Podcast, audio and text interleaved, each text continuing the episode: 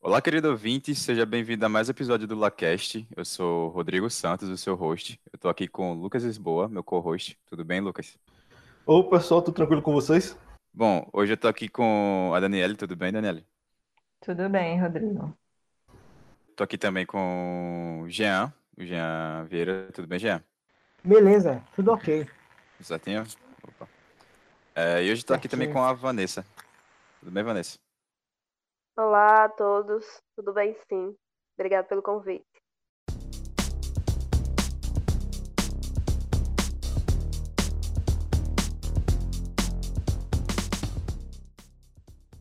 Então, pessoal, é, hoje a gente vai falar sobre o NAC, o Núcleo de Acessibilidade da UFAL. É, foi criado aqui em 2013 e gente achou bastante importante falar sobre, o pessoal e apresentar outros grupos de UFAL aqui, principalmente um grupo tão importante que tem um, a presença de um, de um aluno tão conhecido lá no Instituto de Computação, que é o Jean. E a gente vai falar um pouco como é que funciona, o que é o NAC, é, criação, membros, é, como é que é a adaptação de, de algumas disciplinas para pessoas que têm certas, certas questões para trabalhar e, e tudo isso. Bora lá para o episódio. Bom, é, começando aqui, é, eu queria falar, fazer umas perguntas sobre o, o NAC. É, iniciando aqui, eu queria saber que, é, sobre os alunos. É, muitos alunos passam pela universidade e, por vezes, eles não conhecem ela em, em sua totalidade. Tendo isso em vista, como é que o NAC pode ser definido para esse público veterano que ainda não conhece e a nova leva de calouros que temos? Bom, é, é verdade que o NAC, ele. Basicamente a gente procura sempre fazer um, um- um trabalho inicial com, com outros alunos, mas o que é mais importante saber é que o NAC ele foi feito, foi criado pensando na garantia de direitos. Ou seja, a gente sabe, assim, implicitamente, que todo mundo tem direito a permanecer, a, a entrar na universidade, permanecer e, e concluir um curso. Mas nem sempre é fácil para muita gente e para pessoas com deficiência é mais difícil ainda, devido a uma série de questões como é, barreiras no, no aprendizado com relação a material didático ou às vezes questões mesmo comunicacionais, é, porque muitos professores às vezes não sabem como lidar com um aluno porque é uma coisa nova, isso é algo perfeitamente normal. Então o papel do NAC, ele, ele visa garantir direitos e promover a acessibilidade através de algumas ações, como por exemplo, ações de conscientização da comunidade acadêmica, falando sobre, fa- fazendo reuniões, cursos, oficinas, conversando com professores, coordenadores de curso, com alunos, para conscientizar as pessoas sobre as questões que envolvem as pessoas com deficiência. Em outra frente, a gente trabalha com a adaptação de materiais para que as pessoas com deficiência, quando precisam de algum material, elas possam ter acesso a esse material e possam fazer as disciplinas com normalidade. Aí, então, por exemplo, vamos supor, eh, a gente trabalha muito com pessoas cegas e com baixa visão. Então, nesse caso, por exemplo, de pessoas cegas e com baixa visão, seria fazendo, por exemplo, materiais em fonte ampliada, para que eles possam enxergar com mais facilidade, com contraste, eh, material em braille, material em áudio, ou mesmo pegando um texto qualquer e fazendo correções para que essa pessoa possa ler esse texto no computador com mais facilidade. Há uma série de ações, mas assim, resumidamente seria isso. É, e Beleza. para, para mais informações, assim, é, que a gente sabe que é, podem surgir mais dúvidas, né, quanto, quanto a isso, a gente pode é, aproveitar e indicar que os alunos interessados em conhecer melhor o NAC podem fazer acesso às redes sociais, né, ao site da UFAL mesmo tem informações específicas sobre o NAC, formulários de, de período de atendimento, né, de acompanhamento pelo NAC, é, além do Instagram do NAC, tanto o NAC é, AC Simões quanto o NAC Arapiraca e, e obter mais e os e-mails, né, para entrar em contato com a gente para obter mais informações e quem sabe é, se aproximar mais do NAC, enfim, de alguma a gente vai, forma. A gente vai disponibilizar é, na para que seja colocada na capa do podcast alguns links, como por exemplo o link do Instagram do NAC, do, dos dois Instagrams, do NAC AC Simões e do NAC Arapiraca, além do link para é, formulário e outras informações sobre o NAC, para que os ouvintes possam acessar esse material e nos conhecer um pouco melhor. Perfeito. É, e continuando aqui, quanto é, é, eu queria saber quanto a, a estrutura do NAC, como é que ele é organizado, é, se ele é associado a algum outro órgão da UFAL, como é a relação do, do núcleo com a reitoria, como é que é como o NAC é feito. E, e já emendando, né, se vocês pudessem também aprofundar como é o trabalho de cada um de vocês dentro do NAC, né? O que, que o Jean faz lá no NAC, o que a Vanessa faz Você no NAC, faz. né? Isso, exatamente. Bom, vamos começar pela estrutura geral do NAC. O NAC, em geral, tanto no, no, no, no campus AC Simões quanto no interior, ele é formado por funcionários e bolsistas. A estrutura, por exemplo, do NAC AC Simões, atualmente nós temos é, três funcionários, que somos eu, que sou é, revisor de textos em braille e atualmente estou ocupando o, o cargo de coordenador do NAC, tanto no AC Simões como a nível de estado. Assim, a gente não ganha mais nada para isso, não, é só um pouco mais de responsabilidade. Assim, aí, é, depois nós temos um assistente social, que é a Daniela Espósito, e temos o Borges, que é administrador. Além disso, mais recentemente, foi nós estamos criando um, um laboratório de acessibilidade que vai ser vinculado à biblioteca. É, vai ser um braço do NAC, pertencente ao NAC, mas que vai funcionar na biblioteca. Então, consequentemente, é, nós temos trabalhando diretamente conosco agora para alavancar o laboratório de acessibilidade a Catiane, que é bibliotecária.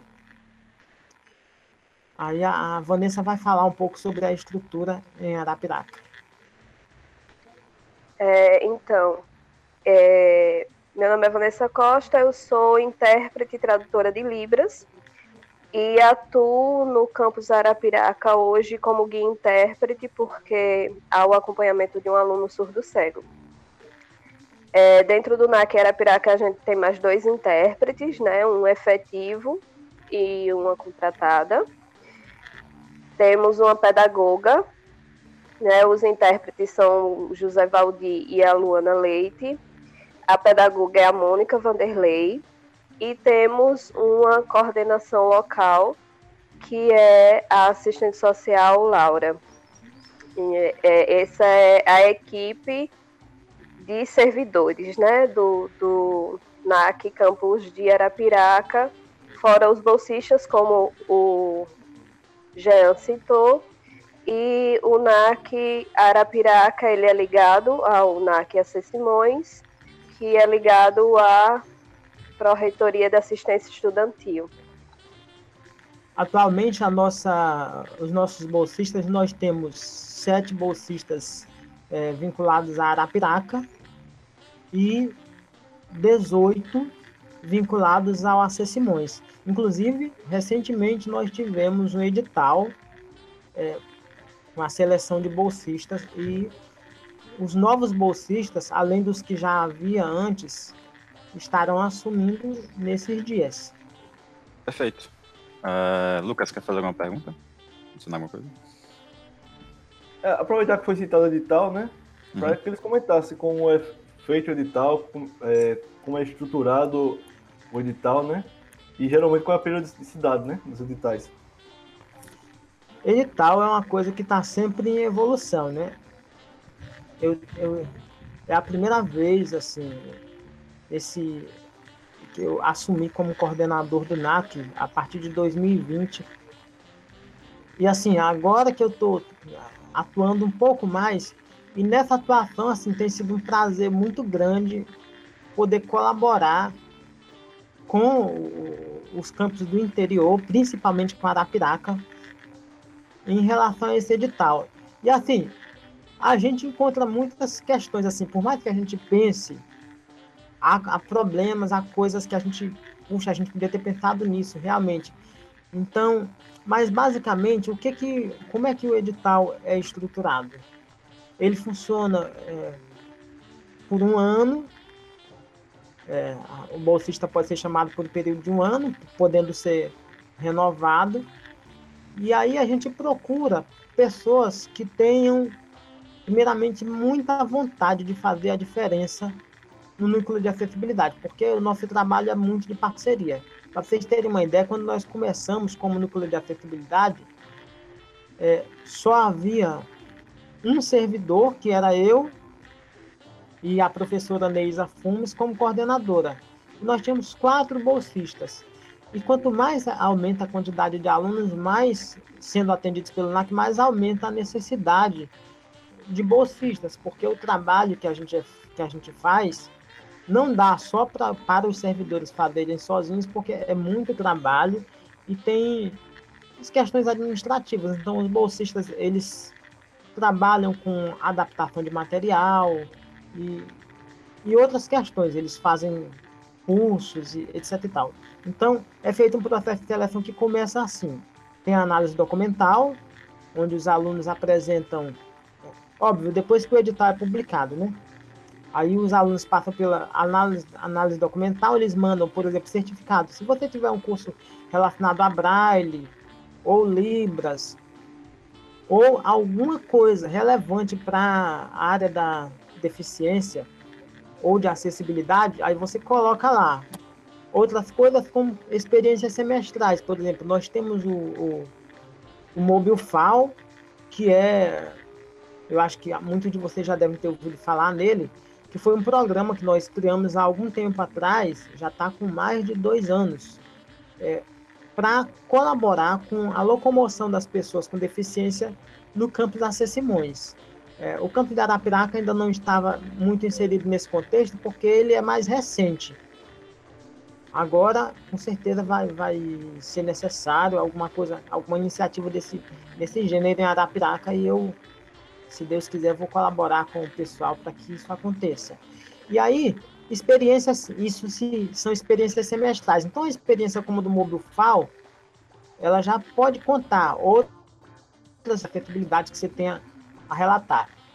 A partir daí, é, a gente tem o coeficiente, o aluno tem que ter um, um bom coeficiente de rendimento para fazer parte, tem que ser um aluno é, ativo, com matrícula ativa. Entregando toda essa documentação, aí a gente vai para a fase das entrevistas onde a gente vai é, perguntar, vai fazer uma série de perguntas para tentar testar, de certa forma, saber mais sobre essa experiência desse aluno. E conforme ele se encaixe, aí ele é chamado é, é para a composição do nosso time de bolsistas. É uma verdadeira família. Muito bonito isso. uh, Bem, continuando aqui, é, quais são as maiores demandas trazidas pelo NAC e quais as maiores dificuldades enfrentadas por vocês? As maiores demandas, é, assim, que o NAC recebe é principalmente duas coisas. É, adaptação de material. Os alunos estão sempre precisando de, de, de material didático com algum tipo de adaptação. Então, nós temos agora o, o, o laboratório da acessibilidade que está começando, que eu já citei antes, por exemplo, e esse pessoal todo vai trabalhar com adaptação de material. Então, isso é, uma, é um constante, é um fluxo constante. Nós temos formulários onde os professores ou os alunos podem solicitar materiais que, que serão adaptados. É, além disso, Outra grande demanda do NAC é a questão da conscientização, como eu já falei. Então, os professores estão sempre nos procurando para saber como trabalhar com os alunos, como adaptar material, porque apesar de o NAC adaptar materiais, mas a gente incentiva bastante professores a fazerem adaptação de material também quando é possível a eles. Quando não é possível, aí a gente pega esse material. Mas é principalmente essas duas demandas. As outras é nesse trabalho com os professores, a gente tem também o, o trabalho que é, acaba sendo paralelo que é o de conscientização que eu já falei. A gente fala com os professores, explica como eles tranquilizam, muitos professores ficam preocupados, caracas, e agora? É, um aluno com deficiência na minha sala, como é que eu vou fazer? Então a gente leva esse professor a perceber que não é tão complicado assim, que com um pouquinho é, a mais de esforço, não só ele vai conseguir dar aula para esse aluno, como a, a docência dele vai melhorar como um todo, porque se você aprende a trabalhar com uma pessoa com deficiência, muitas outras pessoas vão ser porque cada um tem um, um, um, modo de aprender, não é todo mundo igual. É, é, no campus de Arapiraca, as nossas principais demandas são também, é, além dessas que o Jean citou, né, de é, acompanhamento pedagógico, é, acompanhamento e orientação pedagógica do, dos alunos durante o curso, é, locomoção né, dentro do, do, do campus, então essa locomoção dentro do campus, e o acompanhamento em sala de aula mesmo, né, que os bolsistas fazem, é, o acompanhamento de todas as aulas dos alunos com deficiência, é, muitas das vezes para copiar é, o que é passado em, no quadro, que os professores explicam, eles fazem essa transcrição, digamos assim, essa cópia para o material do aluno. É, além dessas outras coisas que o Jean já, já citou, já mencionou.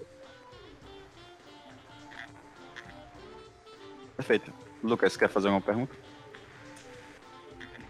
Vou seguir aqui na pauta e perguntar quais projetos e ações o, NAC pode ser destacados.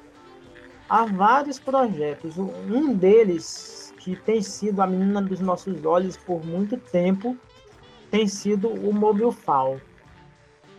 Porque, como vocês sabem, o campus é grande, então a gente tem assim, alguns problemas estruturais que eu acredito que existem em, em, vários campos, que não tem muito a ver com a administração da UFAO em si, mas uma questão de verba, que nem sempre a gente pode aplicar verba para resolver tantos problemas assim. Então, essa parte arquitetônica, é, questão de buracos e outras coisas assim, que a gente tem que resolver, sinalização, os alunos precisavam muito de, de auxílio em locomoção. E a gente pensou, não, como é que a gente vai fazer? Porque não dá para pagar alguém só para ficar fazendo locomoção dos alunos, não se tem verba para isso. E por outro lado, a demanda de alunos vai aumentar cada vez mais. Então, nós tivemos uma ideia que nós denominamos MobileFAO. Como é que funciona o MobileFAO? Agora não está funcionando porque nós não estamos tendo atividades presenciais. Mas quando a gente tem atividade presencial, normalmente é assim nós fazemos uma, uma chamada para que alunos, outras pessoas que queiram contribuir, e a partir das, das pessoas que se inscrevem, a gente vai e, e coloca, cria uma, uma oficina, nós damos uma oficina de orientação e mobilidade, com noções básicas para auxiliar essas pessoas, para que elas possam fazer o, a locomoção dos alunos cegos ou com baixa visão, e entre outros, dentro da universidade. É, como, digamos assim, entre aspas, recompensa, o aluno está acumulando uma carga horária e no final do semestre a gente dá um certificado de horas curriculares que o aluno pode usar. Então, basicamente, como é que funciona o MobileFAO? É, a gente tem um grupo no WhatsApp, e aí esse grupo, nele entram as pessoas com deficiência, que possam precisar do auxílio na locomoção, e os voluntários que possam querer é, colaborar. Então, quando uma pessoa com deficiência faz a solicitação, eu preciso, por exemplo, estou na biblioteca e preciso ir até o RU. Ela diz lá, uma pessoa se voluntaria, aí marca o. pega essa pessoa na biblioteca e leva até o RU. E aí é contabilizado aquele tempo de deslocamento lá. E assim é feito, todo, todo o tempo. Até que no final do semestre a gente vai e contabiliza a quantidade de horas que cada pessoa é, colaborou e emitimos um certificado. Nós esperamos que meu BUFAL não seja uma coisa sempre necessária. Esperamos assim que existam outras soluções, mas nós ficamos é, felizes de perceber como os alunos da UFAL é, se mobilizam para colaborar com essa iniciativa. Além disso, mais recentemente, nós tivemos a, a grata satisfação de ingressar na rede Rebeca. É, a rede Rebeca é uma rede brasileira de adaptação de materiais, que ela disponibiliza um acervo. Agora tem em torno de oito universidades que já aderiram a essa rede, inclusive a UFAL. Então, existe um acervo bibliográfico com vários livros, artigos e materiais do tipo. O aluno com deficiência principalmente visual, pode entrar e escolher o material que ele precisa. Então a gente está sempre assim, à medida que um livro vai sendo é, digitalizado, corrigido, ele vai sendo inserido nessa rede para que as pessoas possam ter acesso. Então, muitas vezes o aluno ele solicita o material, pode ser que não seja necessário que o material seja ainda adaptado, porque ele pode já estar na Rebeca. Isso é uma alegria muito grande para a gente tem muitas coisas assim que, que nós fizemos no decorrer desses anos todos. É, na área da sensibilização, como por exemplo, exposição tátil. Mais recentemente, nós fizemos um ciclo de formação onde nós convidamos pessoas para dar mini cursos e oficinas em vários é, aspectos da acessibilidade. A gente trabalha bastante para fazer com que a acessibilidade e e o NAC seja conhecido e útil para o FAO. É, como já mencionou, o NAC do campus de Arapiraca ele é um pouco mais novinho, né? Um pouco mais recente. A gente, tá, a gente tem atividades com bolsistas é, um pouco anterior, mas o espaço físico do NAC e a sua equipe propriamente dita ela é de 2018, né? Metade de 2018. E aí, como o campus também é um pouco menor em relação ao campus da C. Simões, né? Aliás, bastante menor em relação ao C. Simões, o C. Simões, a gente tem também algumas, alguns pontos é, que a gente pode, pode fazer, como por exemplo disponibilizar computadores nas salas dos alunos com deficiência, né, que necessitam. Então, é, esses alunos eles não saem daquela, daquela sala, a turma daquele aluno não sai daquela sala, né? É escolhida uma sala com acesso mais fácil para esse aluno com deficiência. E aí, durante todo o percurso dele, do curso, ele vai permanecer naquela mesma sala, física, né, que eu estou falando, para que facilite a, o acesso dele ao computador que é colocado em sala de aula com os softwares que ele venha a precisar depender da especificidade das suas demandas. E aí tem esses computadores em sala de aula, além da, da de facilitar mais a locomoção, né, como o Jean falou da importância de, de locomover, porque apesar de um campus pequeno, também tem esses problemas de estrutura, né? E aí precisa de, dessa, desse acompanhamento pelos bolsistas, dessa locomoção também. É, e a gente sempre que possível participa, participa das ações é, do NAC e a C. Simões, né, em parceria, visto que somos ligados ao campus, ao NAC do campus AC Simões.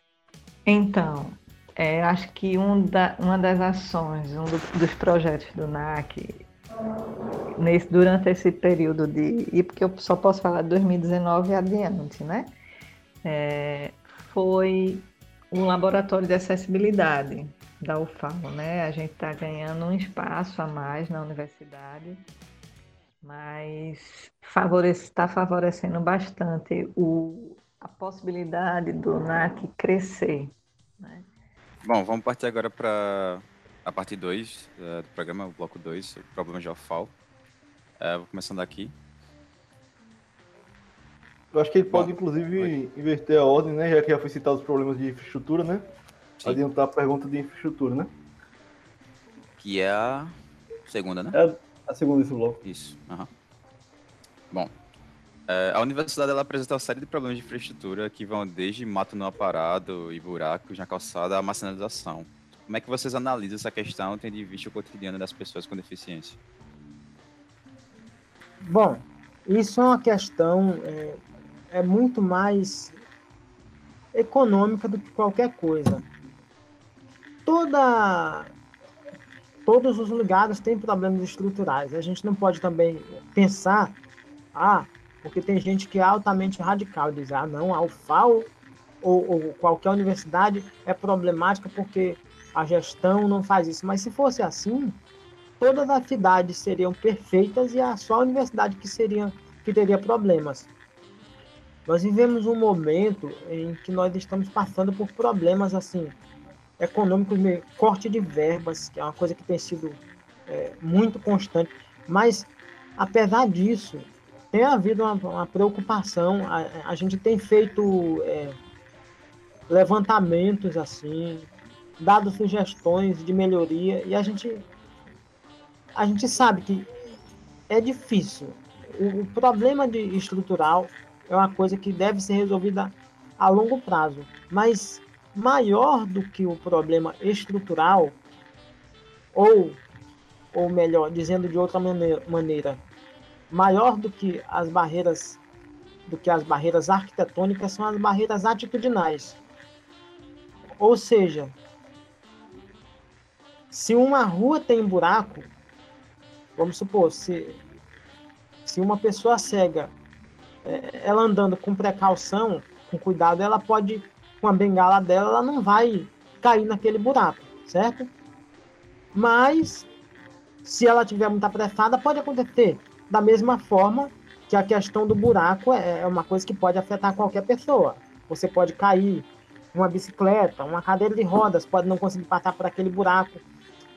Então são problemas arquitetônicos. Mas tem coisas assim que, por exemplo, se uma pessoa é, ajuda uma outra, uma pessoa que enxerga, por exemplo, vê uma pessoa com deficiência passar por um buraco em que ela pode cair e ela vier, amigo, tem um buraco, deixa eu lhe ajudar a passar, ou então vá um pouco para a esquerda para passar o buraco, só isso já vai fazer com que, com que aquele buraco não existisse.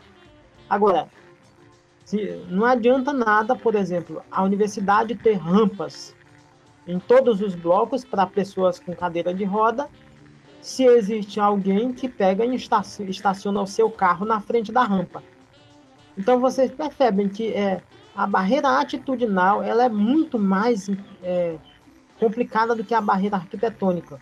Quando a pessoa se coloca no lugar da outra, entendendo que o problema que afeta o outro pode afetar ela no futuro e que ela pode fazer com que aquele problema não seja relevante se ela fizer a parte dela, a barreira arquitetônica vai ser só um detalhe que com o tempo vai ser resolvido. Mas se existe uma universidade totalmente adaptada arquitetonicamente, mas as pessoas não se dão conta de que da mesma forma que uma pessoa tem uma necessidade específica, ela pode vir até amanhã e ela não liga para isso, ela vai ter uma rampa, mas vai ter um carro estacionado, então vai, vai existir uma barreira onde poderia não haver. Então, o que é mais importante é que as pessoas se conscientizem de que a deficiência é apenas um detalhe. A deficiência não define o ser humano, não define a pessoa. Mas a barreira atitudinal, ela vai sim, vai definir a pessoa que provoca aquela barreira, porque ela está é, se colocando numa posição em que ela vai, de, além de ela deixar de ser útil, ela pode ter certeza que se ela colabora com alguém agora, quando ela precisar futuramente, não vão colaborar com ela também. é assim, a coisa tem que ser recíproca. Perfeito. Uh, Lucas, quer fazer alguma pergunta? Quero, eu queria é, saber o seguinte, que nos últimos anos tem se crescido o debate sobre capacitismo, né? É, Para quem não sabe, é o preconceito com pessoas que apresentam algum tipo de deficiência, né? E eu queria saber como vocês analisam essa questão dentro da UFAL, né? Se chega caso de capacitismo para relatar para vocês. Ah, o preconceito é uma coisa que existe através dos tempos, né?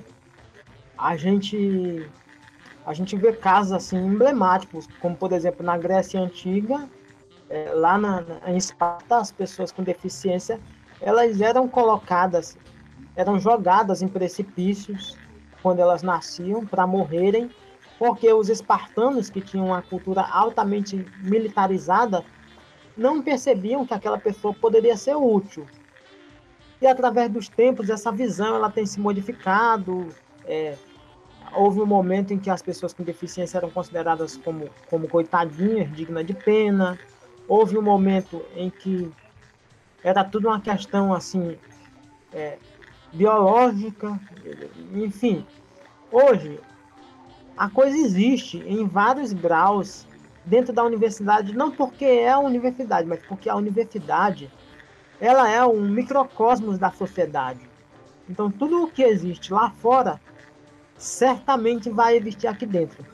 Tanto o, o preconceito quanto é, as coisas positivas eu encontrei inúmeras pessoas, é, por exemplo, professores do IC, que me ajudaram de maneiras assim, não só em que eu conseguisse é, subsídio para passar na matéria, mas que, que me levaram adiante assim, para pensar, poxa, esse curso é legal, isso tem alguma coisa, eu posso conseguir. Por exemplo, o professor Lucas Amorim, uma pessoa que me ajudou demais, assim, porque acreditou em mim, enquanto eu, não vou citar nomes, até porque não tem necessidade, mas eu já ouvi falar de casos de professores de raríssimo, muito pouco, mas já teve professor por aí que disse que eu não deveria era estar fazendo aquele curso. Bom, em compensação, pessoas como o professor Lucas Amorim, como é, inúmeros outros professores, a professora Roberta, é, e outros e outros professores e tal que tem me ajudado assim muito. Então a gente percebe que que vai existir preconceito, mas se, se cada pessoa não preconceituosa ela vale por 10 pessoas preconceituosas. E a gente sabe que, independente do que qualquer pessoa pensa, a verdade é: se uma pessoa com deficiência consegue se ela é ajudada e ela consegue ser bem sucedida na universidade, ela vai ser uma pessoa produtiva, ela vai ser uma pessoa que vai fazer diferença na sociedade. Digam isso aí o nosso amigo lá, o André Bocelli. Já pensou se quando o cara fosse adolescente alguém dissesse cara, tu não tá com nada, tu não vai conseguir cantar não. O cara tinha simplesmente não tinha conseguido nada. E inúmeras outras pessoas com deficiência em várias áreas tem tem, eu não lembro agora o nome dele, um, um matemático, um, um, matemático cego que foi um dos maiores matemáticos da Idade Média, é, que fez coisas surpreendentes e ele poderia não ter feito nada se alguém chegasse e dissesse para ele.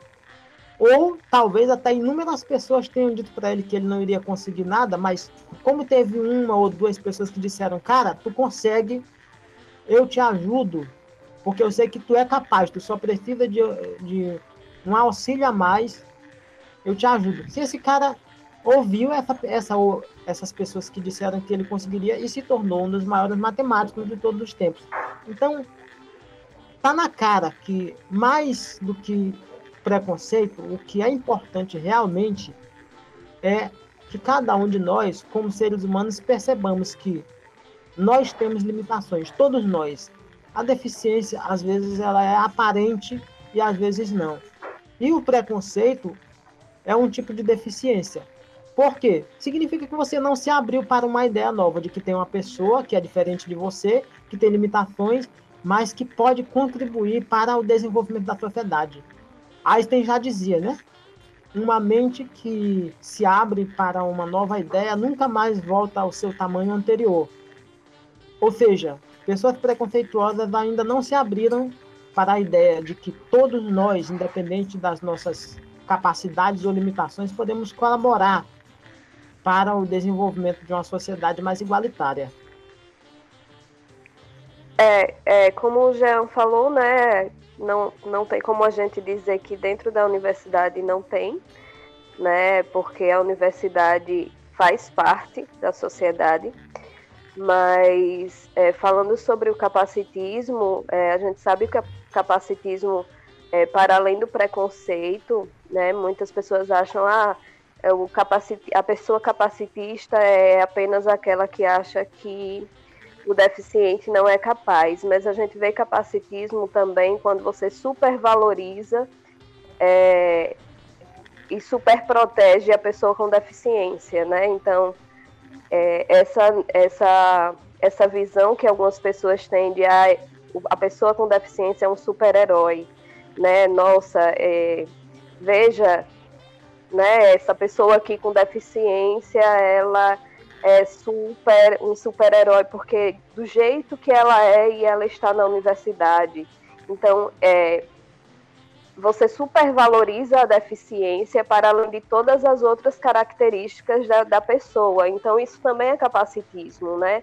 Essa, essa ideia de, de super-heróis, né? De supervalorização, também de coitadismo né, de dizer, ah, ele não, ele não consegue, vamos ajudar ele aqui, para além do que realmente aquela pessoa necessita, né, de, de enfim, é, essa parte também é considerada capacitismo, porque você está, é, você não está acreditando na capacidade da pessoa de fazer por si só, de ser independente, né, de, de buscar por si só. Então, você entregar nas mãos da pessoa tudo de mão beijada, como a gente costuma dizer, por, por acreditar que ela não seria capaz de conquistar sozinha.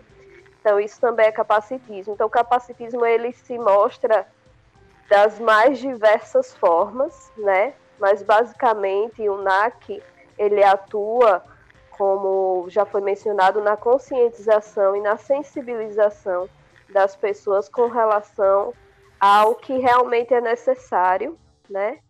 E o que é dispensável no atendimento a pessoa com deficiência, né? No que realmente aquela pessoa com deficiência vai demandar para que ela tenha sucesso na permanência e na conclusão do curso dela dentro da universidade. Então, é, é um trabalho realmente que não tem fim, né? Porque o universo da, da universidade é muito amplo e sempre tem pessoas novas chegando, enfim. O quadro sempre está aumentando, tanto de discentes quanto docentes e técnicos, enfim.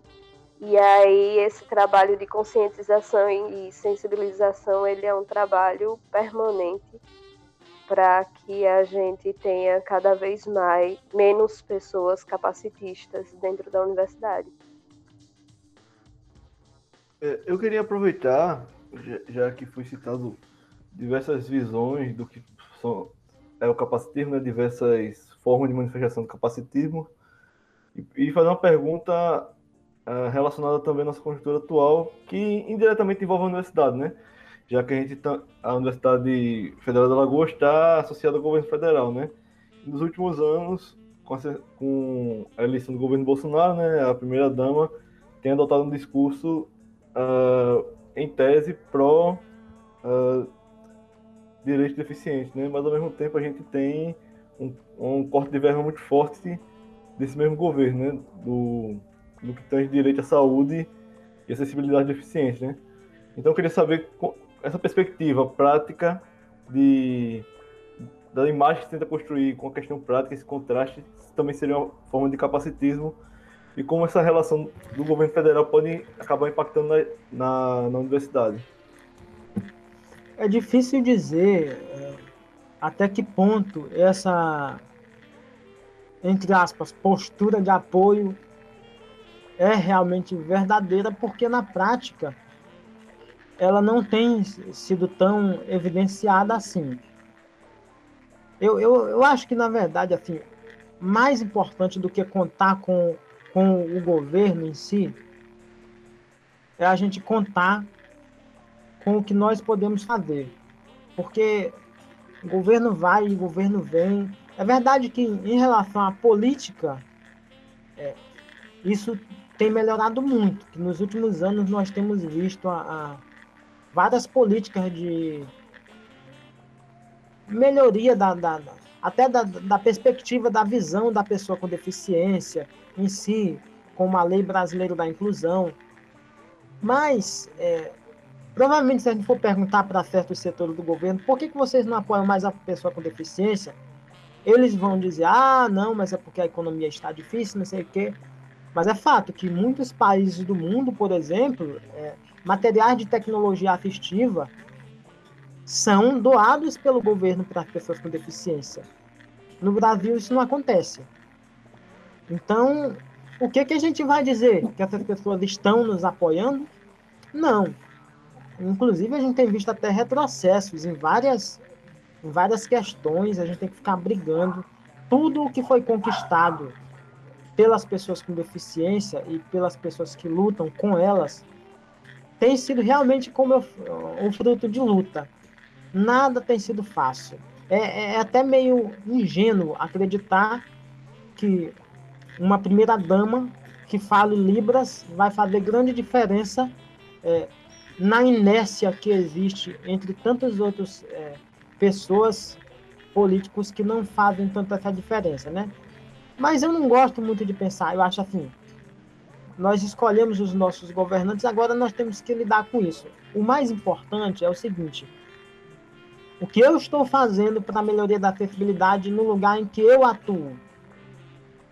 Isso é que é importante, porque se eu faço alguma coisa, por mais que o governo não faça nada, mas a gente vai chegar em algum lugar.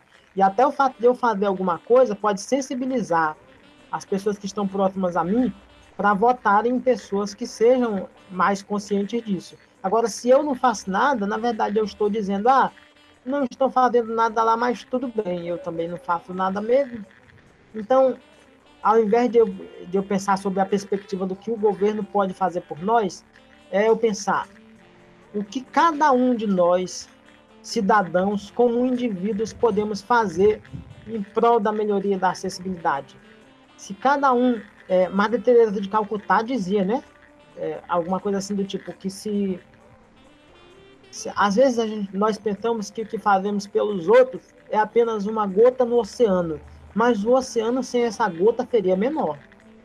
Feito já, muito bom. É, o Jean já foi bastante amplo e né, específico, aí não, não vi necessidade de, de complemento, não. Concordo plenamente com a ideia que foi, que foi passada por ele. Tranquilo. Só para contextualizar o pessoal que escutou, né? Minha pergunta foi uh, o contraste por conta que justamente no final do ano passado o governo soltou uma portaria que reduziu 71% a verba destinada à saúde do, da população com deficiência. Então por isso eu falei a questão do contraste da imagem que ele quer passar, mas a, a ação prática que ele toma, né? Isso. Uhum. E isso, é isso é, é só, só um aspecto, né? Porque, como o Jean falou, há muitos outros retrocessos que vêm acontecendo é, com relação à pessoa com deficiência, né? No caso, é, finalização de pastas importantes no governo destinadas a, aos estudos e a, o amparo da, das pessoas, das políticas públicas para as pessoas com deficiência. Então ele acabou encerrando muitas dessas pastas, né? É, e, e, entre muitas outras políticas públicas e, e leis e decretos, enfim, que, que amparavam a pessoa com deficiência e que acabaram dificultando muito algumas questões. Então, é, mas é, esses retrocessos não são vistos só com relação à pessoa com deficiência, né? A gente vive esse retrocesso com relação a toda a sociedade. Mas é o que o Jean falou. A gente, quando escolhe os nossos, nossos representantes, a gente tem que arcar, né? Com essas escolhas, mesmo que a escolha não tenha sido especificamente nossa, mas foi da maioria da população. Então, cabe a nós fazermos a nossa parte para que isso não se agrave ainda mais e a pessoa com deficiência fique totalmente desamparada. E o que é mais interessante disso é que, em contraponto a todas essas medidas deletérias, e apesar delas,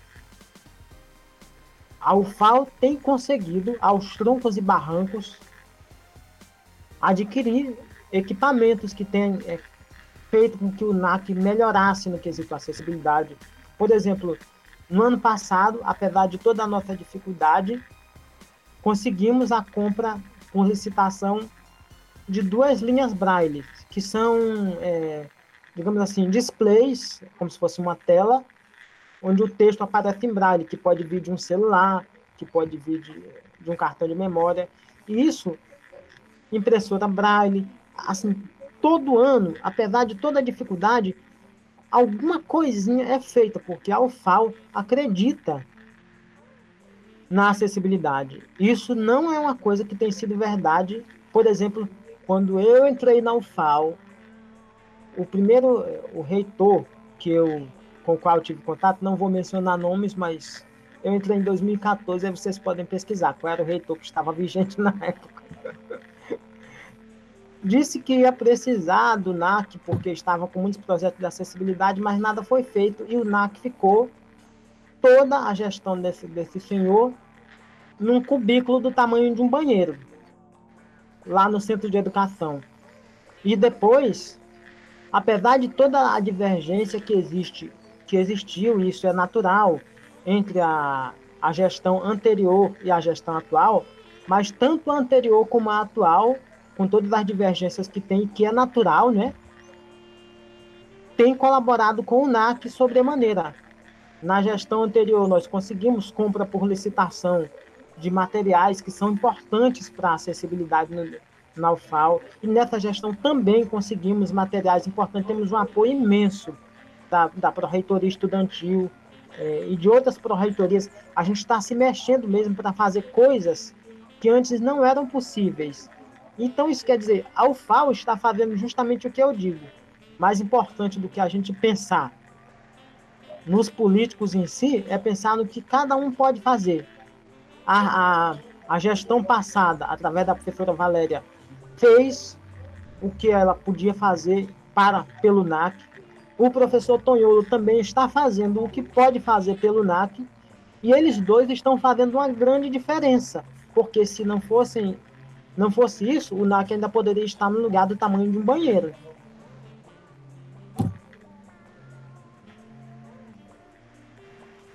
Realmente, nossa, isso é complicado. É, bom, eu vou partir pro bloco 3 já aqui, que é falar da acessibilidade na computação, ok? Faltou uma pergunta não, da questão do número de intérpretes, né? Que a, que a Vanessa pode até responder melhor, né? Qual é essa? Tá na pauta aqui? Oi? Qual é essa? É a, a última do bloco. É a última do bloco. Ah, tá, sim, sim. É, é que você, ah, fosse o capacitismo, achei que já tinha falado sobre isso. Ok. É, bom, voltando então. Não, ela é, perguntar sobre... Pode falar. é, não, pode perguntar se quiser. Não, pergunte. Não, era pra perguntar se a quantidade de materiais oferecidos pela universidade é suficiente para atender a demanda de alunos uh, tanto na questão de materiais adaptados para o público cego, né, a questão do braille, como já falou também, o pessoal com baixa visão, a questão de fontes aumentadas, né, e o público surdo, a questão dos intérpretes, né? Fazendo já um comentário sobre a questão do, do público necessita de intérpretes. Uh, por experiência própria, eu já paguei introdução a Libras e eu fiquei responsável por, por um intérprete de Libras no evento da Secop do ano passado. Eu acredito que há uma carência nessa área, né? Porque, até porque eu não consegui diretamente com, com o setor de Libras o intérprete, né? A gente correr por fora porque eles justamente falaram que estava tendo carência até para a demanda interna deles. Vanessa pode responder essa parte do intérprete, daqui a pouco eu continuo. Uhum. É, quanto aos servidores intérpretes, realmente a gente tem é, essa dificuldade, tendo em vista que é, quando a gente sabe que tem letras libras, né, o curso de letras libras na, na universidade, no AC Simões, e aí os intérpretes que são que atuam, né, eles atuam tanto na graduação quanto na pós-graduação e quanto nas atividades administrativas. Então, é, os intérpretes, se não me engano, em, no AC Simões são sete e no campus de Arapiraca são três, dois efetivos e um contratado. Então, assim, realmente não é, é está muito aquém do que é necessário, né? Porque a gente acaba atuando na graduação, pós-graduação, mestrado e doutorado, é, fora as atividades administrativas, como os eventos, como foi citado é, pelo Lucas, né, como os eventos, reitoria, reunião do Consune, reunião é, dos blocos que tem surdos, reunião do NAC, enfim, to, todas essas atividades elas são demandadas é, a atuação do intérprete de Libras, tendo em vista a necessidade dessa acessibilização para a pessoa surda. Então, realmente é, é, seria necessário um número muito maior de tradutores e intérpretes na universidade para dar conta realmente de toda essa demanda, o que não é possível tendo em vista, tendo em vista a quantidade de código de vagas que é, é oferecida às universidades, que é cada vez menor, cada vez mais escassa, né? É, eu acompanho, eu estou na universidade desde 2015 e desde que eu entrei, é, eu acompanho as é, diversas solicitações que a universidade já fez ao governo federal de código de vaga para tradutor e intérprete e a dificuldade que a gente tem tido com isso principalmente nos últimos anos em que não tem sido ofertado esse código de vaga para tradutores efetivos, né? Então agora a gente só consegue é, o código de vaga quando consegue, né? A gente consegue o código de vaga para processo seletivo, né? Para os contratados. Então isso isso também dificulta muito o trabalho, mas enfim, a gente acaba tendo que lidar com isso e acaba acontecendo isso que o Lucas falou de, de ter que negar né, o atendimento de algumas demandas por incapacidade mesmo de, de conseguir dar conta de tudo.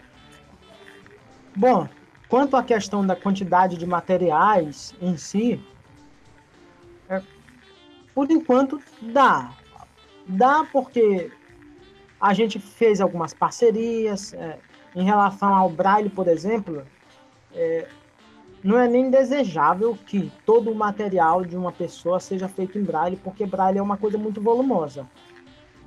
Então, a, o material em braille ele é escolhido assim a dedo, coisas assim que realmente possam ser importantes para a pessoa ficar com aquilo ali, porque é volumoso. Então, se, daqui a pouco, se a gente for colocar todo a casa da pessoa vai encher de material, é, que é muita folha, né?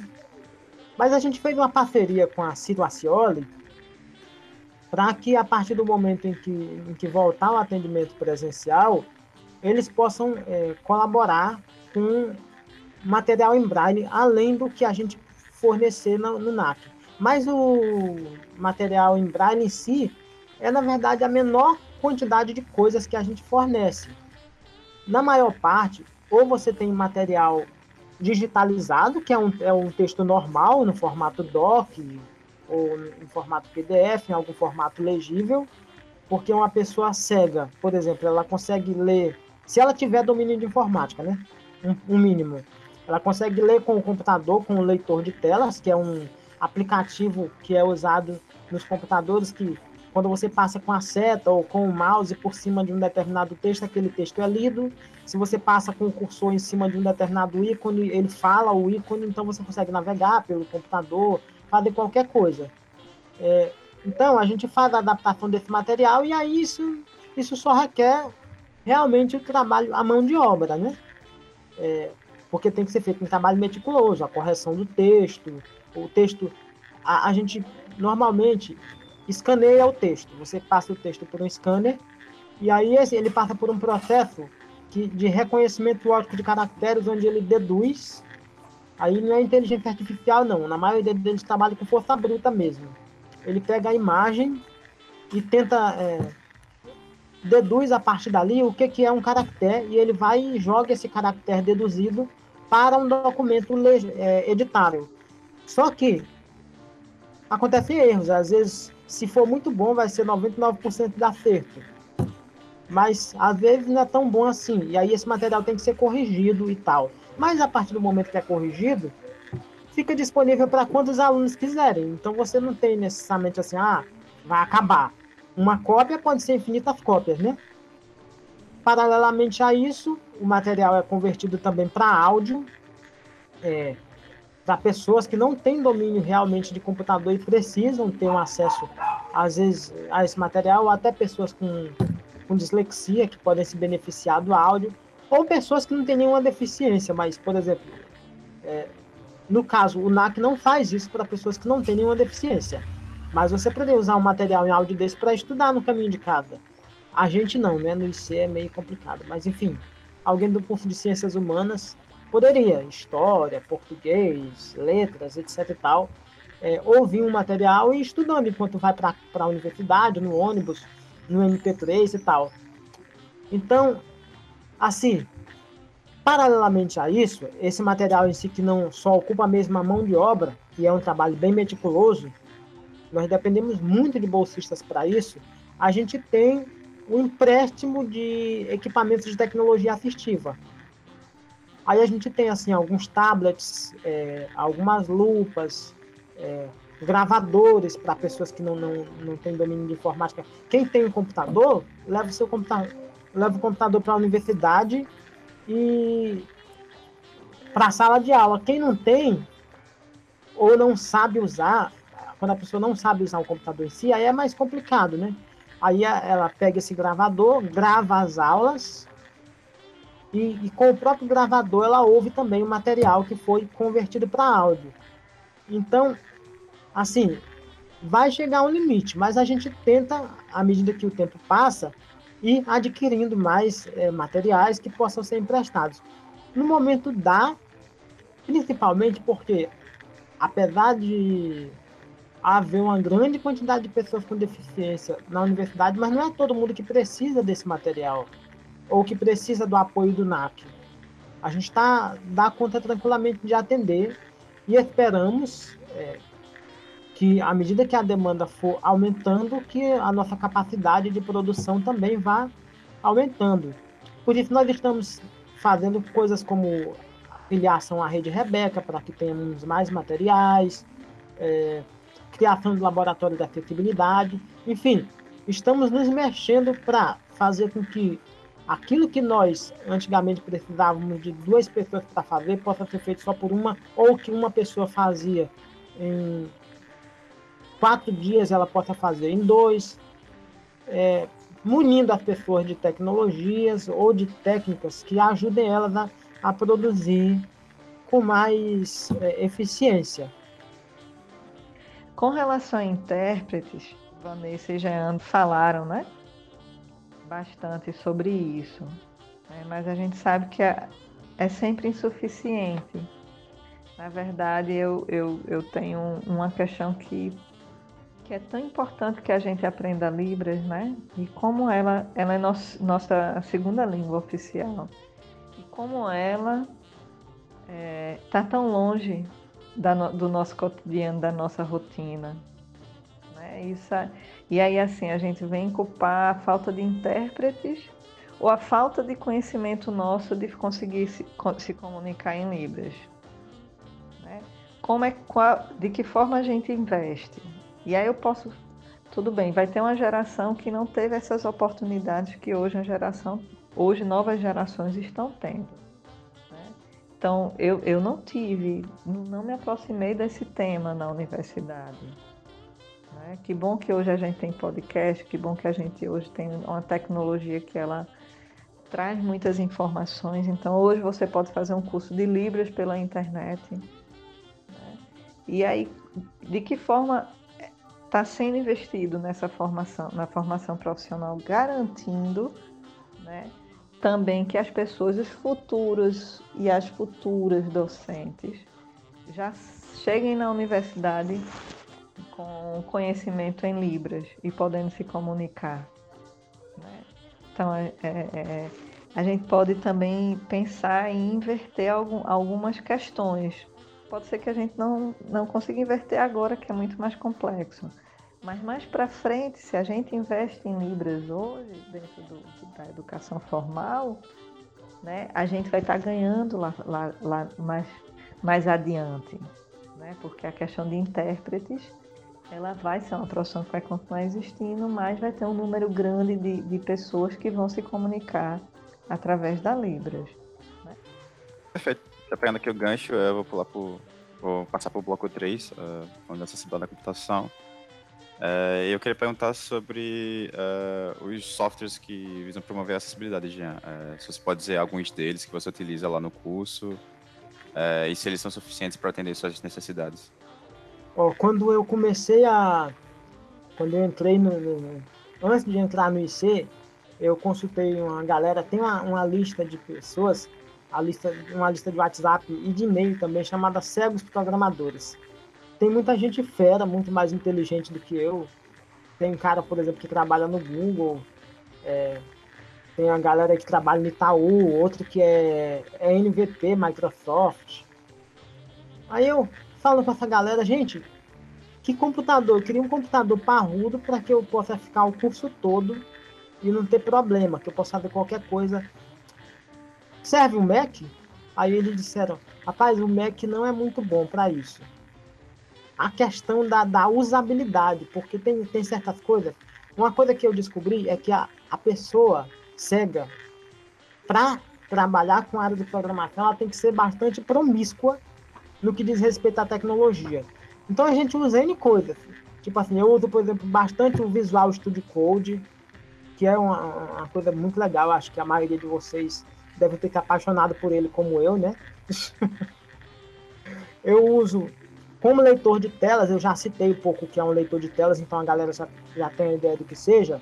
Eu uso um gratuito que se chama NVDA, que é Non-Visual Access é, Non-Visual Digital Access, é, que ele é gratuito e, e, você consegue fazer muita coisa com ele.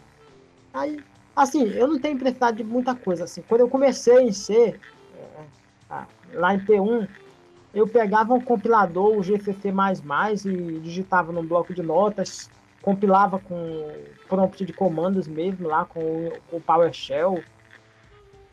Enfim, não tem, não tem sido tão complicado, não, exceto para a minha maior dificuldade tem sido em todos os tempos a questão é, de matemática por aí afora, sabe? Geometria, álgebra, cálculo 1, essas coisas todas. É, porque os programas de OCR, eles, como eu já mencionei, né, eles tentam deduzir, só que eles não conseguem deduzir muito bem, cara. Se tu colocar lá uma tipo uma fórmula qualquer. Menos b mais ou menos raiz quadrada de delta ao quadrado sobre 2a. Ele não consegue distinguir o que é um delta, não consegue distinguir, tipo, a fração que está em cima e que está embaixo. Ele fica muito louco, o OCR.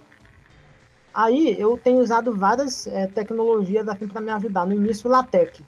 O LaTeX tem sido um aliado valioso, porque eu posso pegar um material em LaTeX, aí eu fico muito mais lento, porque eu tenho que ler todos aqueles comandos, mas eu consigo ler e fazer alguma coisa. Agora, mais recentemente, eu, eu tenho tido contato com a, uma junção de duas tecnologias, na verdade três, que têm me ajudado e vão me ajudar muito. Inclusive, eu estou tentando elaborar um curso para trabalhar com isso de uma forma mais é, popular, popularizar isso a nível de Estado. Né? Quais são essas tecnologias? UI Automation, que é a tecnologia da Microsoft que, digamos assim, provê recursos de acessibilidade para leitores de tela e outras coisas do tipo. É, o Unicode Match, que é um novo tipo de jeito de, de matemática, texto quase simples de matemática, que você escreve quase como se fosse um LaTeX, só que você escreve com menos com menos coisas, é uma coisa menos verbosa. E a Microsoft criou um jeito lá, usando esse UI Automation, você no, no Office 365 você digita Alt igual e aí você consegue escrever uma fórmula de matemática qualquer e a fórmula fica não fica como no LaTeX, ela fica no formato normal. Por exemplo, se eu escrever 2 barra 3, ela gera para mim uma fração 2 terços, com o 2 em cima, um traço e o 3 embaixo. E aí, o NVDA, que é esse meu leitor de telas, mais recentemente, ele está se comunicando com essa UI Automation.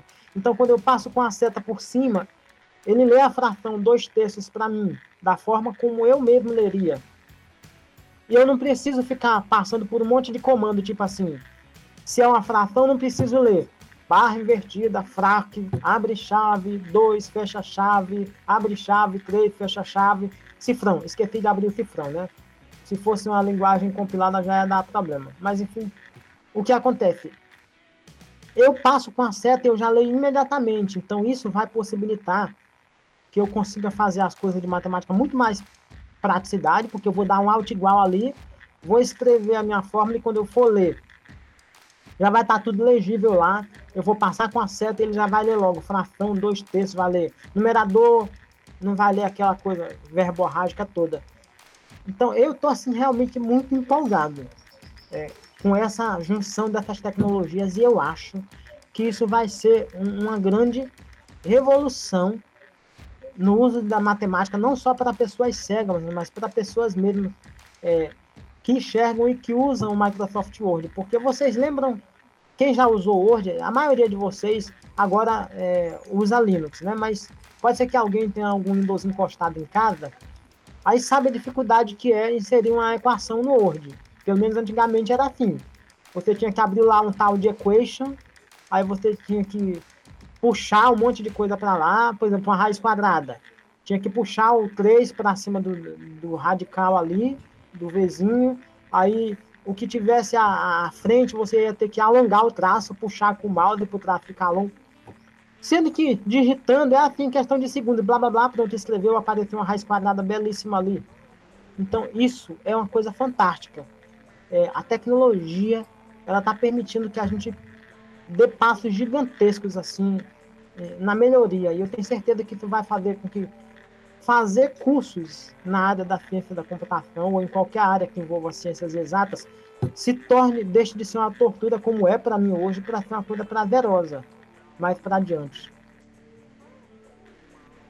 Você acabou adiantando justamente a nossa próxima pergunta, que era como é que você conseguia trabalhar com essas é, matérias que envolviam um pouco mais de visualização, como geometria analítica e computação gráfica. É, quando você conseguir finalizar o curso, se for que tá planejando, por favor, informe a gente que a gente procura uma forma de divulgar e, e mostrar pro pessoal, certo? É, Lucas, quer é, eu... então uma coisa? Pode falar, gente, também. Não, isso é para ele complementar também como é que os professores adaptam as avaliações para ele, para ele, né? Isso. Para o público cego no geral de ser. Ah, eu, por exemplo, muito raramente eu tenho precisado de adaptação e avaliações. Nas vezes que foi disciplinas assim, tipo geometria analítica e outras coisas mais, eu precisava de um bolsista para ler a prova para mim. É, mas na maioria das vezes, quando o professor era decente, eu, eu, não digo decente no ponto de vista do ensino, mas assim, porque tem professor que é bastante rígido assim, na forma de ensinar, né? E tu levar um computador para a sala de aula nem pensar, não, eu quero a prova escrita. Tem professor que é assim. Mas a maioria das vezes, por exemplo, o professor Lucas Amorim, eu fiz matemática discreta com ele. Então, ele dava a prova para mim em LaTeX, velho. Aí, é, ou eu fazia a prova na sala de aula com todo mundo, tipo, na hora da aula eu chegava lá, o professor distribuía a prova para todo mundo no papel e distribuía para o meu e-mail. Aí eu baixava lá o e-mail, respondia a prova. No final da prova, assim, eu sempre acabo ficando por último porque a, a lentidão, assim, assim, a questão da leitura do LaTeX em si, né? E também porque eu sou um AM em matemática. Espero que isso melhore bastante, porque senão eu vou enlouquecer. Aí, eu, no final da prova, mandava um e-mail de volta para ele com a prova corrigida. Isso tem sido feito muito assim, é, com vários professores. É, tem, que tem, tem me ajudado muito, porque eu não, não tenho necessariamente que depender de ter alguém para ler a prova para mim. A maioria das vezes é assim. Quando é nos outros casos, aí é mais raro acontecer, eu tenho que levar um. pedir para um, alguém ler a prova para mim. Um monitor ou um bolsista, enfim. Mas na maioria das vezes eu tenho feito assim, eu tenho feito a prova no computador e entregue ao professor. É, às vezes até no pendrive, quando o professor não tem acesso a e-mail, aí a gente leva um pendrive, ele, eu faço a prova no pendrive, dou para ele, ele leva a prova, corrige. Isso é muito legal, porque eu tenho a possibilidade de ter o resultado da minha da minha avaliação com todo mundo ali. Na hora que ele vai distribuindo os resultados, ele manda para mim também eu já posso tirar dúvida na hora, mas, poxa, professor, eu não quis dizer exatamente o que eu quis dizer. Bom, como a gente faz, né? Aí, é, eu acho muito legal. Vai ter, com certeza, ocasiões em que eu vou precisar do apoio de um monitor, mas é, é muito mais difícil isso acontecer é, justamente por isso, porque eu tenho feito muitas provas no computador. Sim, sim. Perfeito. Bom, muito obrigado, Jean, por estar aqui hoje comigo, por ter participado do episódio. Valeu. Eu gostaria de agradecer, agradecer a vocês do LaCast por convidarem o NAC para fazer ter essa conversa com vocês. É, eu queria dar um, um abraço virtual todo especial aos meus colegas do IC, todos os colegas que estão me ouvindo, os professores, vocês todos são demais. E um abraço muito especial para as meninas do Kate, porque mais recentemente, no ano passado, eu atuei como monitor num dos mini cursos dela e eu adorei. Foi uma, uma oficina de Python, que a gente teve até um, um primeiro uma pessoa cega que está ingressando agora no curso de física lá de Arapiraca, e ele quis saber um pouco de Python, então foi um certo desafio devido a certas situações assim, mas que a gente adorou trabalhar juntos e eu tô louco para fazer outras atividades com essas meninas. Adoro as meninas da Kate. Abraço, gente. É, obrigado, Vanessa, por participar também do episódio hoje. Obrigada. É, agradeço também o convite e o interesse de vocês pelo tema. Isso é muito importante, né, para que a gente consiga disseminar mais esse tema, conscientizar, sensibilizar a comunidade acadêmica em geral. É, obrigada, Jean, e obrigada à minha equipe né, do NAC Campus de Arapiraca por todo o apoio e trabalho realizado. Bom, muito obrigado, Daniele, por estar aqui presente com a gente hoje. Eu quem agradeço, Rodrigo. Foi um, um, uma enorme satisfação estar falando do, do núcleo de acessibilidade né? Eu acho que é muito importante a gente estar tá falando que as possibilidades elas estão para além do núcleo de acessibilidade, né? Que é o diálogo é o melhor caminho. E quando ele não funciona, eu acho que a gente entra enquanto pontes, né? Construindo pontes e estamos disponíveis, né? Nós, nós temos uma parte do NAC que está hospedado na Proreitoria Estudantil, né? Lá tem todas as informações, telefone, e-mail, contato, documentos também que nós produzimos. Então, quem quiser nos visitar será muito bem-vindo e bem-vinda. Obrigado, Lucas, por estar aqui comigo de novo hoje. Valeu, Rodrigo. Valeu, Jean, Vanessa, a, a todo mundo que participou desse episódio com a gente. A Daniele também. Uh, e antecipar para os nossos ouvintes que esse não vai ser o único episódio sobre acessibilidade, né? Já está com outros planejados que logo mais vão ser gravados, editados e postados, né? Exatamente. E obrigado a você, querido ouvinte, por ter ouvido esse episódio. Uh, espero que vocês tenham gostado. Eu vejo vocês na, no próximo LaCast. Um abraço.